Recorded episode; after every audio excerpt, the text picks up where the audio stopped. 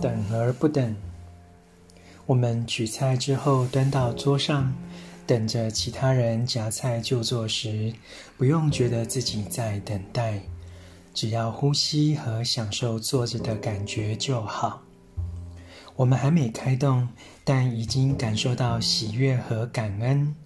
从坐下来到开始用餐这段空档，是练习心平气和的机会。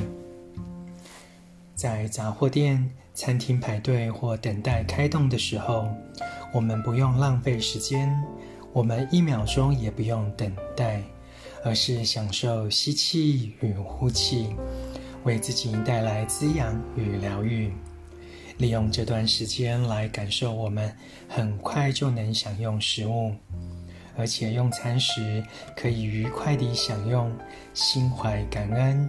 我们不用等待，而是让喜悦升起。晨读一行禅师怎么吃？